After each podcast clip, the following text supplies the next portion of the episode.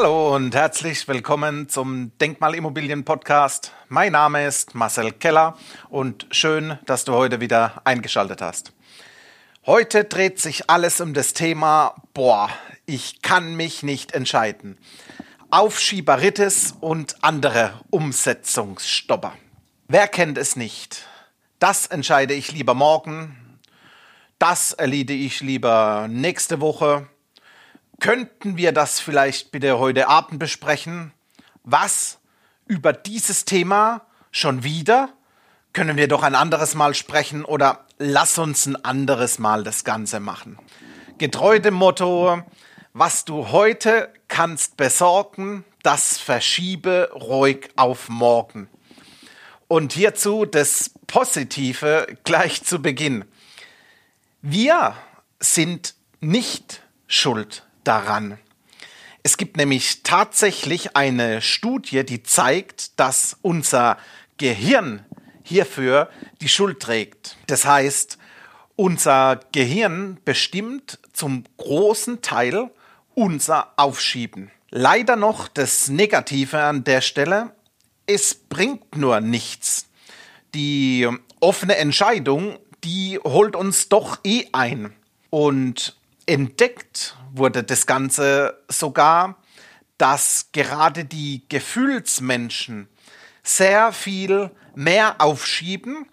Und genau das liegt an der Tatsache, dass die Furcht vor der Konsequenz uns die Entscheidung extrem schwierig macht. Macht jedoch alles wenig Sinn, denn entscheidend ist nur eins. Entscheidend ist die Entscheidung. Ob im äh, Privatleben oder auch im Berufsalltag. Es sind doch täglich Entscheidungen notwendig und somit auch täglich zu treffen. Und äh, mir geht es doch genauso. Es gab Zeiten, da habe ich auch mehr aufgeschoben. Aber letztendlich, äh, es bringt nichts. Ich habe mir gesagt, ich äh, bereite eine Präsentation für einen Termin äh, eher morgen, übermorgen vor. Aber es, es hat nichts gebracht. Es ist nur der zeitliche Aufwand, die Investition, die geschoben wird. Und äh, mittlerweile bin ich eher befreit, dass ich sage, nein, ich mache es, nutze den Freiraum in den kommenden Tagen für andere Dinge. Und es tut gut. Äh, es befreit, eine Entscheidung zu treffen. Und das Gute ist, du kannst genau dieses Entscheiden trainieren. Du kannst Aufgaben zum Beispiel nach Prioritäten sortieren. Du kannst dein Belohnungssystem aktivieren, dass du sagst, wenn du eine Aufgabe erledigt hast, dann gönn ich mir ein Eis, dann gehe ich ins Schwimmbad und so weiter. Du kannst äh, visuell Dinge angehen in Form von Abhaken. Ich erledige aktiv meine Dinge und setze den grünen Haken dran. Du kannst, du kannst, du kannst. Fakt ist, fang einfach an zu entscheiden und spüre in dich rein, es wird wirklich gut tun. Im äh, Berufsalltag erlebe ich es täglich. Täglich führe ich Beratungen, führe ich Prozessgespräche mit Führungskräften, Managern und Unternehmern. Und kommt es dann ganz zum Schluss zur Frage, wie verbleiben wir? Wie machen wir weiter? Dann kommt die Volkskrankheit Aufschieberitis. Die erste Überlegung hierzu und die Aussage, ja, da muss ich eine Nacht drüber schlafen. Lernt man ja schon bei der Bundeswehr. Treffe keine Entscheidung, sondern schlaf eine Nacht darüber. Dann, was oft kommt, da muss ich meine Frau fragen. Wohlwissend war die Frau gar nicht im Gespräch dabei. Die Frau hat nicht die ganzen Fakten, die Frau kennt nicht die Vorteile des schöne Kinderspiel, stille Post, wenn der Mann die Infos nach Hause trägt. Mach das Buch zu, es wird nicht funktionieren. Und was auch sehr beliebt ist, der Vorwand Steuerberater. Das Allheilmittel des allwissenden Steuerberaters. Der Steuerberater, wie sein Beruf sagt, berät zum Thema Steuern. Er hat das Steuergesetz vor sich und bedient sein Wissen anhand diesen Paragraphen. Es ist nicht die Aufgabe eines Steuerberaters, den Immobilienmarkt in deutschen Großstädten zu kennen. Genau die Schiene Denkmalimmobilie als Charakter, als Risikoart bewerten zu können. Du stellst mit diesen Fragen den Steuerberater vor eine Herausforderung, wo er ja gezwungen ist, dir eine Antwort zu geben. Gibt er keine Antwort, das geht doch auf Kosten seiner Kompetenz. Lass deinen Steuerberater in Ruhe und lass dir lediglich die Steueroptimierung anhand der Denkmalimmobilie bestätigen oder gegebenenfalls nochmals erklären. Lass ihn aber bei allen weiteren Dingen außen vor. Es schmeckt diesen Menschen in der Regel nicht. Gehen wir die Punkte an. Muss ich nochmal drüber schlafen? Frage an dich. Wird es morgen besser? Entscheidest du dann morgen? Der zweite Vorwand, muss ich meine Frau fragen, will ich mit meiner Frau besprechen.